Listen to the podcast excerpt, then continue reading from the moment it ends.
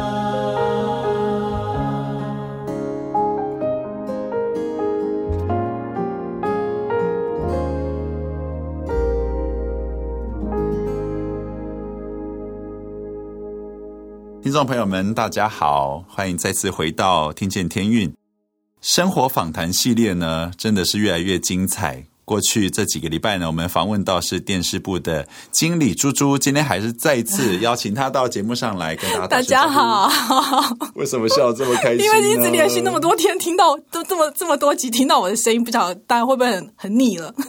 没关系，大家很腻没关系，我不会腻就好了。OK。我们之前聊到好多，嗯、我们今天要来聊一聊这个，嗯、呃，怀孕，嗯，就是你有两个小孩，对，那我相信听众朋友们，他们啊、呃，身为妈妈，他们在怀孕的过程有很多的感受，嗯，也有有一些人是其实很不容易能够有孩子，嗯，这是现代很多的人的，嗯嗯嗯，可不可以请你聊一下你那时候你的第一胎跟你的第二胎的心路历程？好，我第一胎的时候，因为女生那个不是很准，是对对，所以我就觉得我怀孕这件事情不是很准，对对，所以怀孕这件事情好像很很。好像很不容易这样子，对。但是说我先生有带我去看一个中医，人家都说他很很厉害这样子。最近你知道中医有很多的那个，我在喝汤药。最近的中医有一点点争议啊，那那个听众朋友们，你们自己斟酌斟酌哈。是，然后我那时候就去看了那个中医哈，然后呢，都是每天早上跟晚上都要喝一杯药。喝 水的那种药水，对对对。然后呢，我先生就就很固定的都帮我预备好哦，他真的非常，你知道很柔很柔软的一面，这样很贴心。嗯。然后呢，我就一直很希望你怀孕，对，很希望 我身体健康。哦，是身体健康，不是很希望你怀孕的。然后后来呢，就哎就哎，那中医还真的有效哎哎就有了，对啊，就有了，对对对。然后呢，这就是老大的。怀孕过程，大的故事，对爸爸很认真的在为我熬汤药，对。调理身体，对，然后就很顺利这样。那么呃，一直到后来我生完这个的时候啊，就又很快的又怀了老二，嗯、大概才隔五个多月而已，就又怀了老二。对，那时候是发生什么事情？就是我我要去做健康检查，好，嗯、然后呢，嗯、呃，就我在想说，哎，好像应该要来，可是没来，对，所以我就去验了一下，嗯哼。就是不是有怀孕？对，因为因为我隔一天就要去做健康检查，都会照 X 光什么什么什么的。对，那我就是比较小心一点，我就想说我就验一下，就发现两条线，我的天哪！恭喜！讲到这个两条线，我一定还要再讲一下老老大的两条线。OK，老大的两条线，对，老大的验孕棒不是两条线吗？天哪，好好不是脸上的三条线吧？因为我们就是想说放松心情，不要想太多，不要一直。把要不要生小孩就是成为一个压力，然后我们就去泡温泉度假。可是你知道吗？就是我就觉得，你就就是有点很敏感，然后会觉得泡温泉还是验一下好了。我是老大的时候，嗯、所以呢，我们要去的时候，我就哎又验，我就验了一下，就发现啊。传说中的两条线出现了，出现了，我就吓一跳啊！然后我跟我先生讲说：“是很开心，对不对？吓到啊，吓到，吓到，对，开心的吓到，开心的吓到。对，然后就跟我先生讲说：我我买的是最便宜的。”你去买一个好一点。对对对，然后他就到三峡。搞这便宜的已经用过了，验孕棒用过，谁要买这个啦？对啊，谁要买这个？然后我现在他又去山下，因为那时候我们在山上温泉，然后到山下也买了一个，然后哎，真的就是两条线，而且我那时候惊讶到什么？我去从垃圾桶把包装盒拿出来看说明书，嗯、是。这是意思是说我怀孕了，这样对对对，到底是一条还是两条？对对对，所以这是我老大两条线的故事。然后我后来老二的时候，因为我要去做健康检查，所以我也预备了一下，然后就发现传说中的两条线怎么 出现了，而且这么快？对，后来呢？好强哦！你啊，你们好强哦！然后我就我那时候就想说，呃，就避掉。所有 X 光这些检查哈好，很感恩哦，对不对？避掉了。然后，但是呢，我的检查报告、健康检查报告出现了我的甲状腺异常。嗯嗯哼。那么呢，我就想，糟糕了，甲状腺异常发生什么问题了？后来，后来才知道是，我就去看医生，就发现我是甲状腺亢进。嗯，嗯啊，你知道吗？那个那个当下是很紧张，因为我甲状腺亢进，可是我现在又怀孕。跟免疫系统有关，是内分泌系统，内分泌系统。对，OK。然后我就在想说，天哪，这个这我生病了，我可是我又怀孕了，孕我怎么办？要怎么照顾自己？不是，我这孩子是不是不该在这个时候来的？你怎么讲话有口音？不该在这个时候来的？因为我觉得我那时候怎么会有这种想法？对，对，因为我是我们基督徒，不应该有这种想法，对不对？对，可是我跟你讲，很正常的会有这种想法。你是希望他这时候就不见吗？你想把他弄掉是吗？就是希望对。主啊，你看他 好坏，对不对？他要堕胎啦，你看。我就觉得他是不是不适合在这个时候？他不是这个时间点，我没有预备好啊。他不在我的计划里面，他不应该在这个时候出现。而且我又生病了，对不对？是不是？是不是很多？是不是很很多的理由这样子哈？还是是验错了，还是什么？你知道，就是在那个在那个很不应该的状态的时候，我出了一场车祸。嗯，嗯我的我就呃，我先生开送了我先生开车，我开车好，嗯、然后我先生上班，我就把他车要开回家，因为我要去检查甲状腺。好，嗯、结果我在开车的时候被公车撞了，嗯、然后我的右边全部唰唰唰唰就是烂掉了。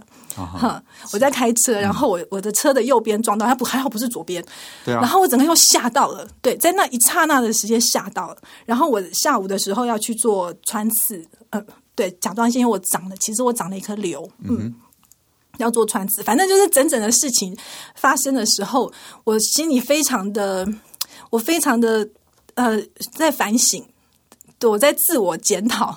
我为什么会发生这些事情？然后从头到尾所有的事情，我都要想一遍。嗯、然后就突然间环节出了问题，是不是？对不对？是不是我我我怎么我怎么会遇到你的？我怎么了？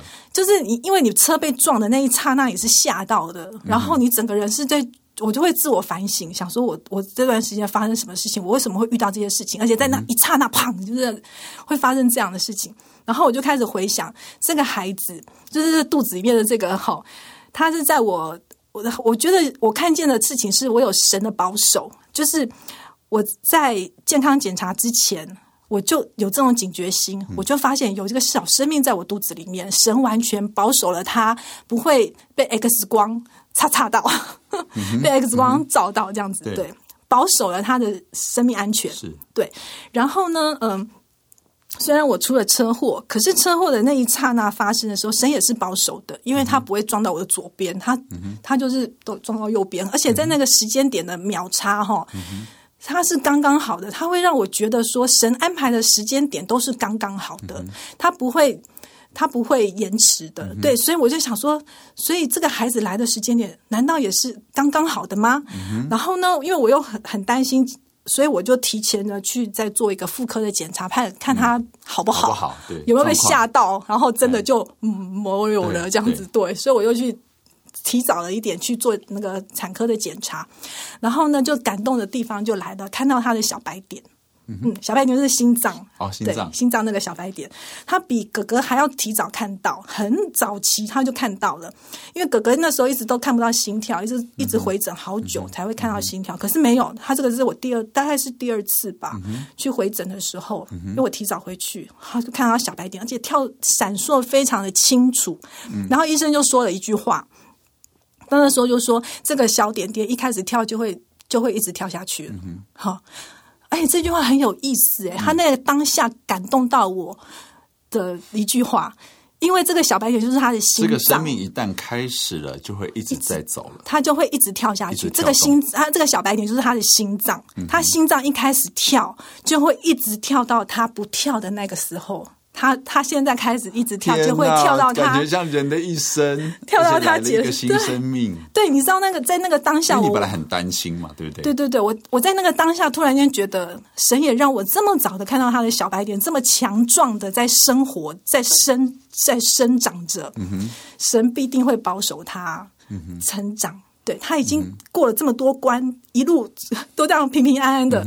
我觉得神好像在告诉我一件事情，他的保守会超过我一切。他、嗯、对他这个小白点一开始跳就会一直跳下去了，这样子。对，然后呢，我觉得我不管怎么样，我再辛苦，我要把他生下来。嗯嗯哼。然后呢，我就就算那时候有一些比较想要把他对都没有了的什么念奇怪的念头 都没有了，我都觉得我觉得神用这样的事情，用车祸这样的事情把我打醒。不是打醒啊，就是说把我敲一下这样子。说如果不是我保守你，你，你是因为我的保守，就是让我看见说他会保守，是，虽然他知道我现在在一个很困难的状态下，但是他会保守。嗯，所以呢，我就凭着这个信念，我就是左手抽那个新陈呃内分泌新陈代谢的，同时你有甲状腺的这个对，然后我右手就抽妇产科血，就是我就两边去要去检查嘛，是我要看到那个数值必须要控制好在那个范围里面，不能够、嗯、不能够太低，也不能太高，嗯、它必须要控制好刚刚在那个点这样子对，对，然后所以我就必须要很小心翼翼又很辛苦的。来回的一直，你需要做治疗吗？那时候要吃药，要吃药。对，那当然你知道吃药会造成我一种心理压力。我这药会不会对我孩子有什么副作用？对，一定的。会啊，我吃了，他也等于他吃了。是的，所以我就会很担心。那那时候的呃医生有说，如果生下来的从我通常甲状腺亢进的妈妈生下来孩子是甲状腺低下，嗯、所以我就一直很担心啊，哈，就是 就是还要一直担心，就是从头担心到尾。就是、出生之后你也还在担心，出生之后啊，就是、这就是妈妈发生了，就是其实他们就会赶快去验。他的状况嘛，他一出生你马上去验是不是？他又要去验呐、啊哦，结果你知道吗？他他的报告回来竟然是甲状腺低下。啊、嗯，对，你知道在当你又。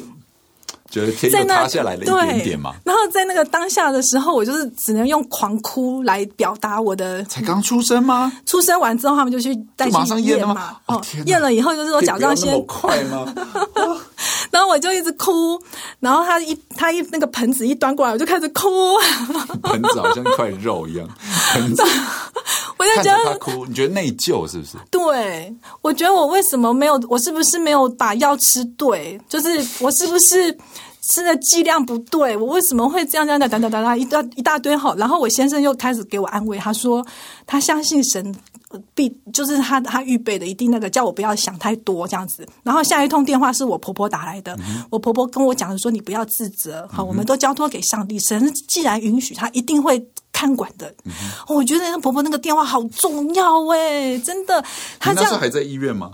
对，我在那个那个月子中心，月子中心，对对对，他的那个他的那一句话，完全可以可可以安慰到我，嗯、就是让我不要自责这样子。嗯、虽然我还是会端来，还是有一个人，就是他可以完全同理你的心啦。对，他叫我不要自责，站在同一阵线，而不会说 他不会责怪你。你看你那时候是不是吃药？就是你那时候怎样？对，你是不是吃药都没有那个？我就会没有控制好。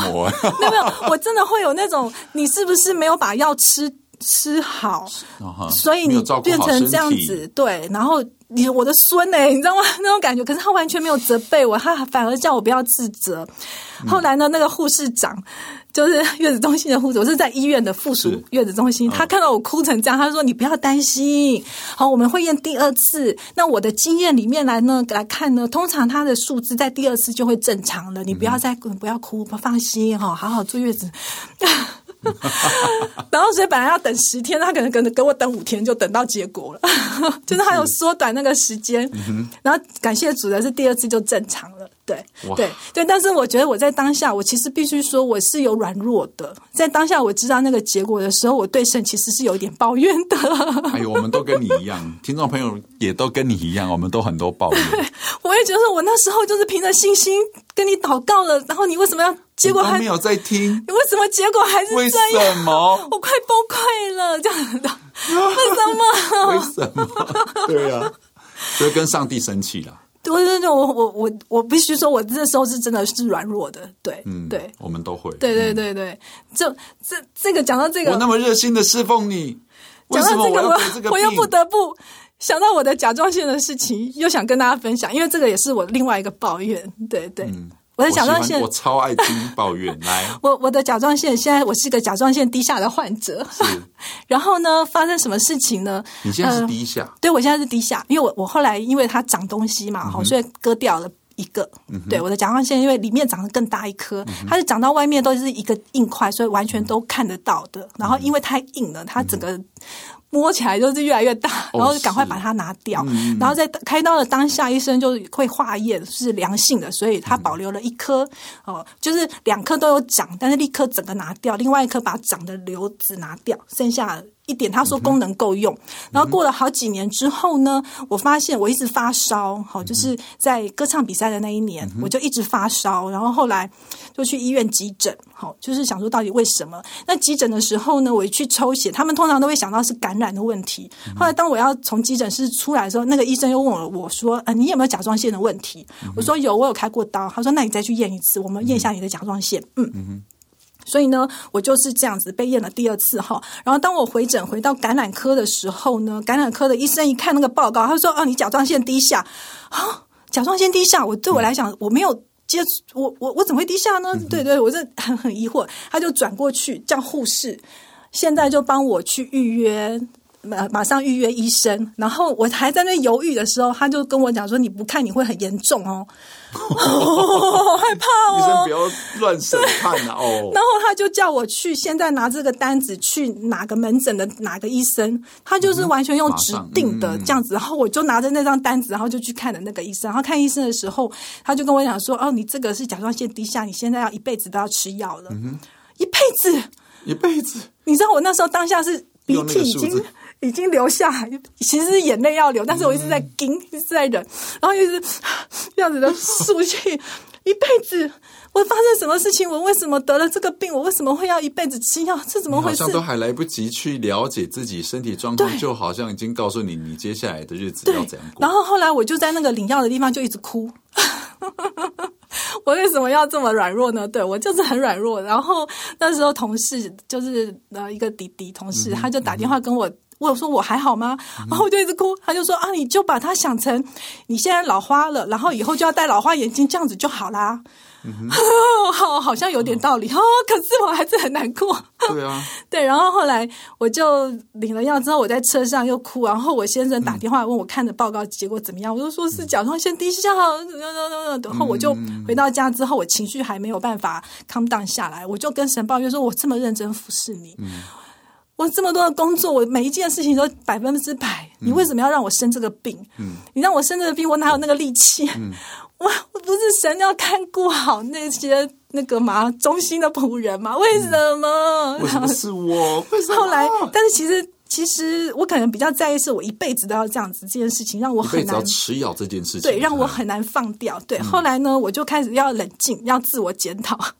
我就在想说，神，你要让我看见一些恩典，让我能够过得去。好，然后我就觉得，我就开始去回想，我如果没有发烧，我不会发现我甲状腺低下的问题。我如我没有发烧，我不会去急诊。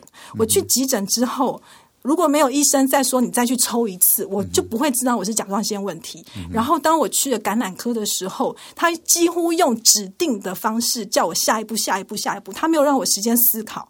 我就必须走下一步，下一步，下一步，嗯、把这件事情解决掉。对，就是宣告到他，嗯、我就觉得，哎，神好像没有在这个时间点上有耽误。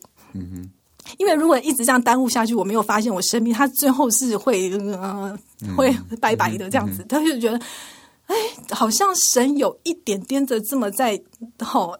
其实他都在眷顾哎，只是我没有给他看到这样子。你你只顾着哭，对，我只顾着哭跟埋怨 跟抱怨，哭跟自己在那边情绪整个个爆炸。对，然后我看不见上，这时候是看不见上帝。我要怎么样翻转成正面？因为我那时候很负向，所以我一直很试图要把它翻到正面来。嗯、我就一直试图的想这个恩典，这个恩典。然后当我走过所有的恩典的时候，我就觉得，哎呀，好像一件事情就是上帝都知道。这件事情突然间很让我感动的地方，就是，即便我真的这样子了，可是他让我经历过的这些很奇迹式的这样子的，呃，一个一个指令跟命令的一个命令一个动作这样走下来，他好像都知道的，安排的好好的。那他都知道的，那我我我还能我还有什么好抱怨的？我就是走在他的旨意里面啊，对啊，然后我就稍微稍微能接受。这是在你已经回到家那一天吗？沉浸，你沉浸了也沉浸。一段时间吗？沉浸呃没有很长，对，对我我要安静下来，只有我一个人，然后我就跟神祷告，嗯、我就一边哭一边跟他祷告，一边跟他讲也抱怨，然后我需要主耶稣，你让我看见你的恩典，嗯、哼嗯哼对，然后我就开始回想我发生的这一切，说主耶稣，我相信你都知道了，你、你当我知道你都知道的时候，我突然间有一种。安定的感觉，就是你必看顾我。即便这发生的事情是这么的不好，但是你都知道，在你的掌管之下，那还有什么可以可以那个的吗？对对，然后一直走到现在，其实已经走了好多年了。歌唱比赛现在呢？你现在状况呢？还是一样要去固定的拿药，固定的抽血，这样子，一一直不断的在做这件事情。而且这样最近疫情啊，这个药是缺货的，所以我必须要去医院拿药。对，一直到最近。我在最近拿药的时候，我我还会跟我儿子说，因为我儿子陪我去拿药，对，他放假的时候，然后我就跟他说：“哦，妈妈以后老了吼，哦，如果要走不动了吼，你要记得啊，妈妈要帮妈妈去医院拿这个药哦。”还在预告就对了，你这样小孩子会很紧张，你不要这样。然后后来呢，我就是觉得，哎，这个是我比较在意的点，因为我一辈子都要靠这个药物过活的时候呢，我就突然间就想到说，神很特别的是，我我。我其实，在拿掉这一颗甲状腺，因为它已经这么明显都长出来，是我婆婆发现。我婆婆说：“你那一颗是怎么回事？怎么越来越大？”然后我去给诊所看的时候，医生就说：“哦，你这个要去大医院看哦，你生完小孩第二胎生完，你要去大医院看哦。”对，我就觉得，哼，神却保守他，让他啊，如果我现在没拿掉，他搞不好是恶性的了，是对不对？谁知道嘛？对，但是他让我那时候拿掉之后，而且让我好几年都正常的。没有低下状态，那他现在是因为他只剩下一点点了，他使用过度了，已经不太能工作，对，操劳了。哎，那你你这样经历了这个，我觉得那个跟因为跟我觉得我们身体经历了这样那么大软弱的时候，嗯、你自己的人生观有改变吗？我觉得上帝都知道这件事情，让给了我不管面对工作，面对就是像亲子教育，我刚刚说就是呃。就是孩子们的这一些，我都觉得每一件事情，上帝都知道，都在他的掌握当中，所以我会比较不会那么的呃，感觉到自己去掌控、掌控或是规划。呃，就是说我只要。尽好本分，做我该做的事情，嗯、对。然后呢，我相信神一切都知道。有的时候我们难免会有些误会啊，哈、嗯。对，在不管在任何事情上面，可是我当我想到说上帝都知道的时候，那个是全然的安慰进到我的心里而满足，嗯、然后又会提起那个那股劲儿，再继续的往前努力，这样子。嗯而且还有一件事情，我觉得也是一个非常重要的关键。我觉得在这边，我也想让大家都听到这样的故事，就是我在那个当下哈，就是我妈妈知道我甲状腺低下的这个时候呢，她说她很想要为我祷告，可是她不知道要怎么祷告，她就打开那个电视，好消息的祷告大军，好，那个主持人他就说。我们现在来为有甲状腺疾病的人祷告。哇！对，然后我妈妈就当下就跟着他这样子一起祷告了。嗯、然后我妈妈告诉我这件事情的时候呢，我真的觉得神都知道哦。对，所以他他完全用了这些事情，呃，在安慰我。嗯、对对，让我能够完全的知道说，神你都掌管这一切，我不要担心，我不要忧虑，我就是全然的顺服你，相信神必带领。我觉得听朱朱姐分享她这一段，虽然前面我们刚刚聊到，本来是聊到她这个小孩的第二个小孩出生，没想到这是跟你身上的这个疾病，我没有听过。然后我也觉得在这个广播里面跟大家分享，是让大家看见我们人的软弱，嗯，跟我们人的罪性，我们甚至都还想把这个小孩子拿掉，但是是上帝把我们这个。让我们可以去数算上帝每一步的带领之后，我们才知道原来上帝在我们身体这么软弱，我们心里这么这么多的抱怨的时候，他还是能够看顾我们。嗯、那透过我们生命呢，知道我们没有办法掌控生命，我们才知道其其实上帝他才是道路、真理、生命。你要走在上帝这条路上，你才会稳固。然后你有神的真理，你才会知道。真正生命的泉源从神那边来，感谢主。那今天这样分享实在是 实在是哎呀，那个喜怒哀乐都有啊，就是这个七上八下的。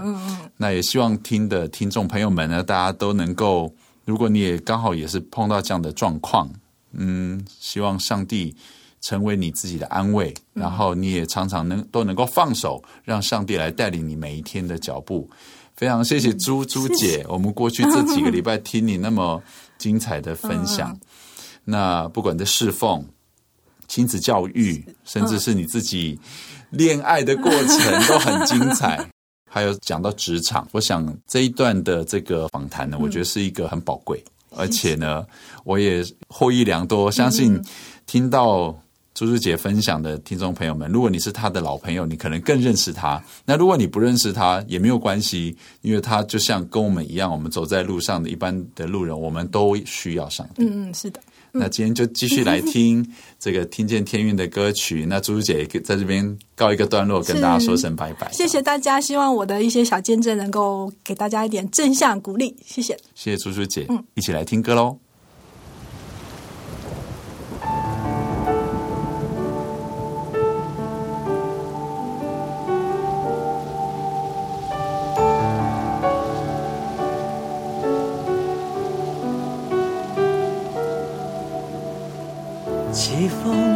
的时候，我感受得到你；鸟唱的时候，我聆听得到你。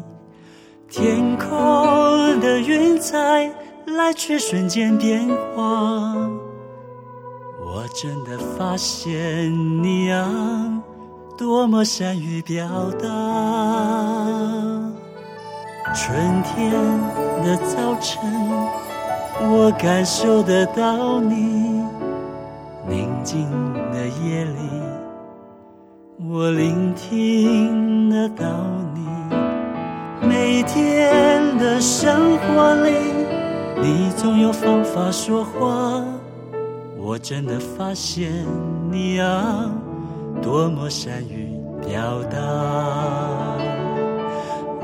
快乐在你面前，我满足在你面前。我是你的创造，我懂得你的语言。我快乐在你面前，我满足在你面前。我愿有你的形象，享受你所给的生命是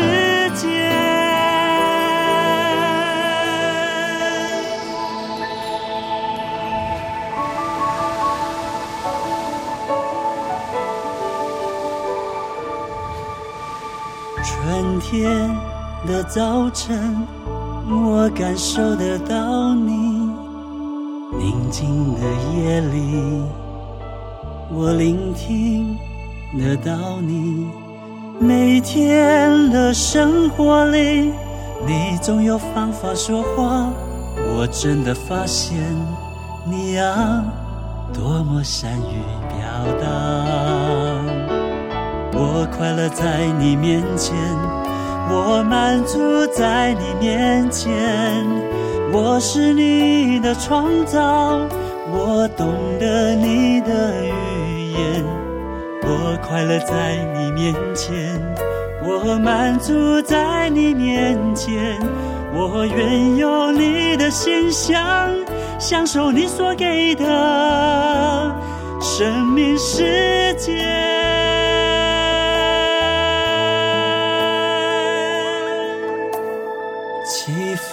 的时候，我感受得到你；鸟唱的时候，我聆听得到你。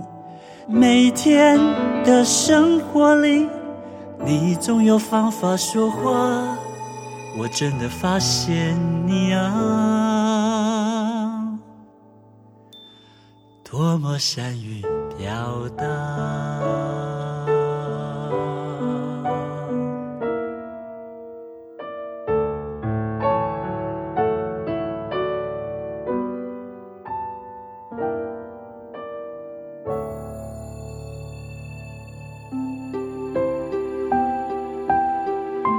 让我们为儿女祷告吧。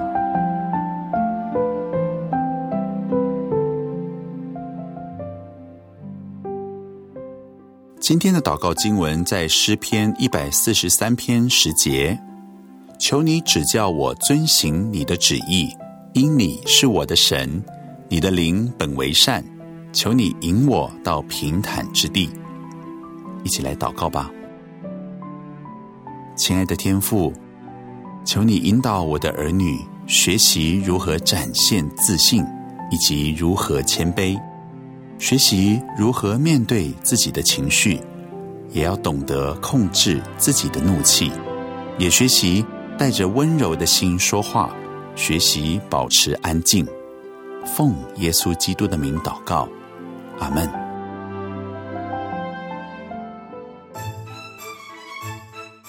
魏斯洛夫的灵修小品。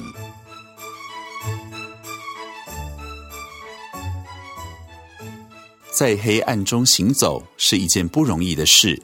走有向前的意思。在黑暗中，一个人不知道向何处伸脚，他寻找亮光，却什么也看不见，也不知道将有什么事发生。他害怕自己被看不见的危险和仇敌所包围。真的，在黑暗中行走不是一件简单的事。但一个上帝的真儿女。他知道当怎样做，纵然他看不见道路，也不知道有什么危险。他倚靠耶和华的名，依赖自己的上帝。上帝知道那道路，上帝看得见有什么危险。为什么他允许黑暗围绕我们呢？那正是要叫我们学习依靠上帝，不要依靠自己，不要按自己的意思行事，让上帝引导你。直到你学会了依靠他的时候，他会再一次赐给你亮光。唯有在黑暗中，你才可以学习到怎样依靠他。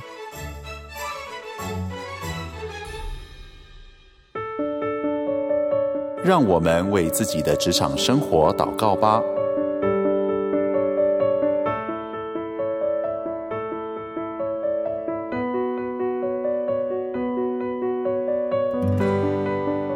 亲爱的天父，求你帮助我职场的弟兄姐妹辨认出从恶者来的谎言，并且弃绝一切怀疑、不信以及猜忌人的恶行。当他们的思想沉溺在负面的情绪中，只相信看得见的事，不相信那看不见的上帝时，求圣灵用你的声音带领他们离开这些处境，为他们穿上属灵的全副军装。赐下神的话语当兵器来抵挡魔鬼，并且还能够站立得住。奉耶稣基督的名祷告，阿门。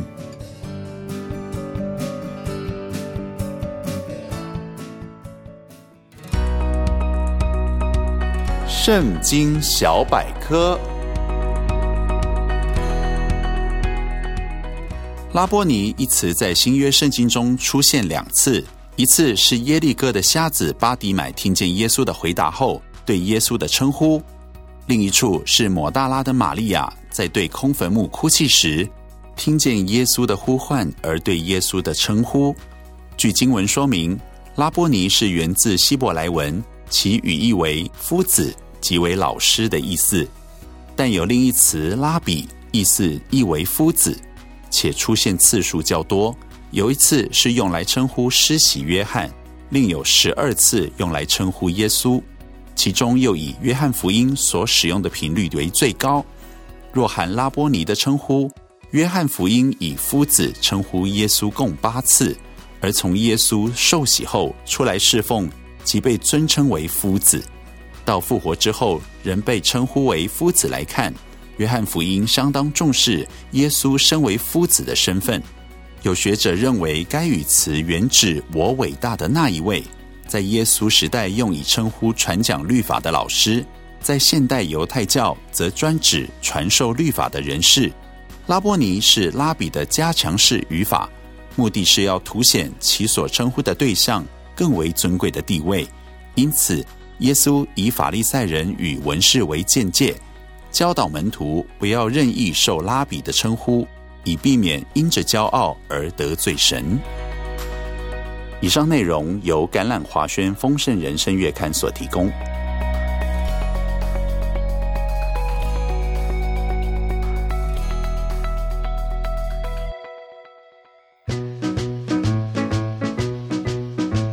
阿哲聊天室，听见天宇的好朋友，大家好，很高兴又到了我们阿哲聊天室的时间了。我们今天先来听一首由天韵创作的诗歌《喜乐的心》。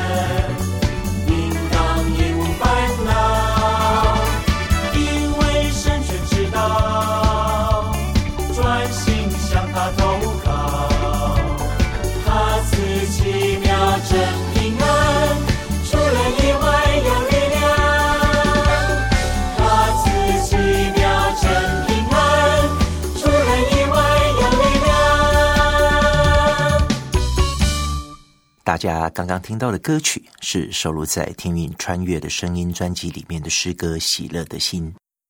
阿哲常常有机会跟天韵一起到基督教医院里面去服侍，我们常常使用这首歌曲来作为我们的开场，希望透过这首诗歌可以提醒大家，上帝对我们的教导是：喜乐的心乃是良药，忧伤的灵使骨枯干。然而，其实说的容易，做的很难。在现今这个社会中，各种压力接踵而来，想要一直保持喜乐心，真的不是一件容易的事情。根据统计报道，忧郁症已经被列为二十一世纪三大杀手之一。卫福部国健署就统计了，台湾每十个人就有一人患有忧郁症。现今有越来越多人受忧郁症所苦。当忧郁来袭的时候，该怎么办呢？我们又可以如何来帮助身边罹患忧郁症的家人跟朋友呢？其实，忧郁是大多数人都会有的情绪，通常是短暂而且容易忘记的。但当有失眠、嗜睡、注意力不集中、记忆力变差、疲惫、失去活力、反复想到死亡，甚至有自杀的念头、情绪低落、失去了兴趣。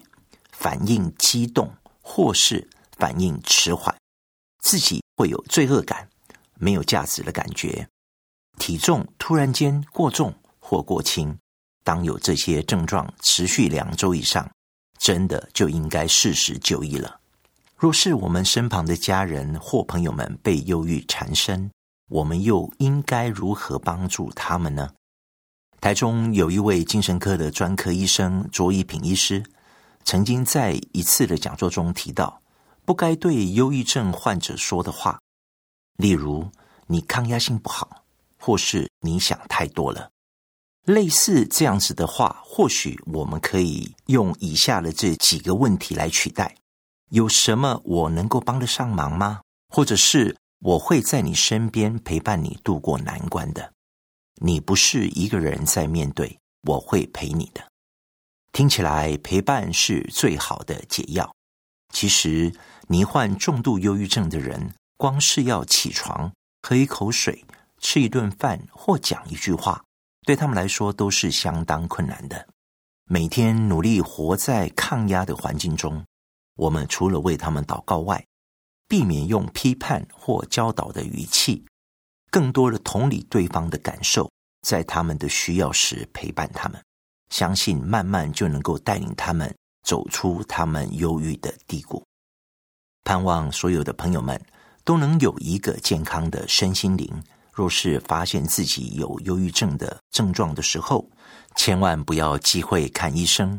相信透过积极的治疗和信仰的帮助，一定能早日走出忧郁，迎向健康的人生。最后，阿哲跟大家分享一首天韵的台语诗歌。唔免惊耶稣的家，愿上帝成为我们每一个人最好的陪伴。阿哲聊天室，我们下周见。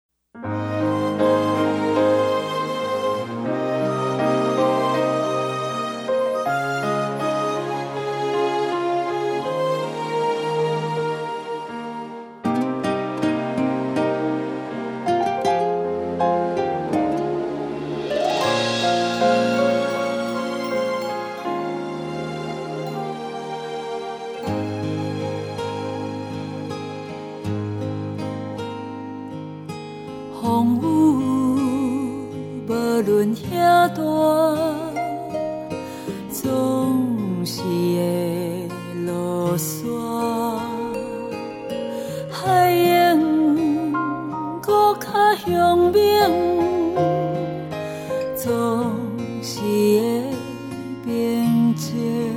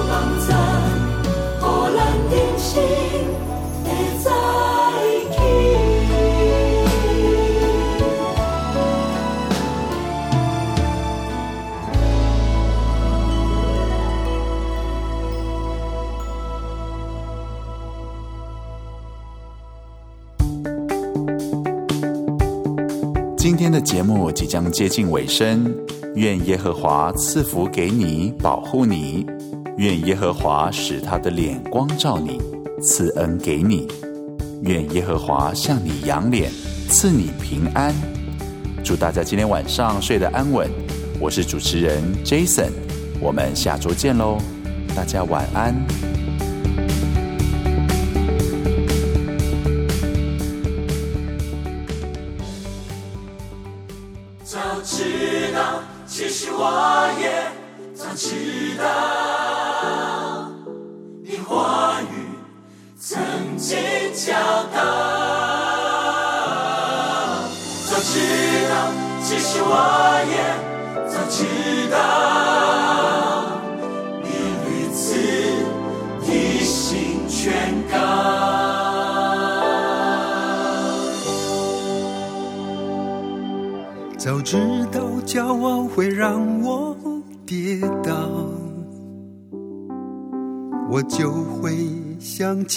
被依靠。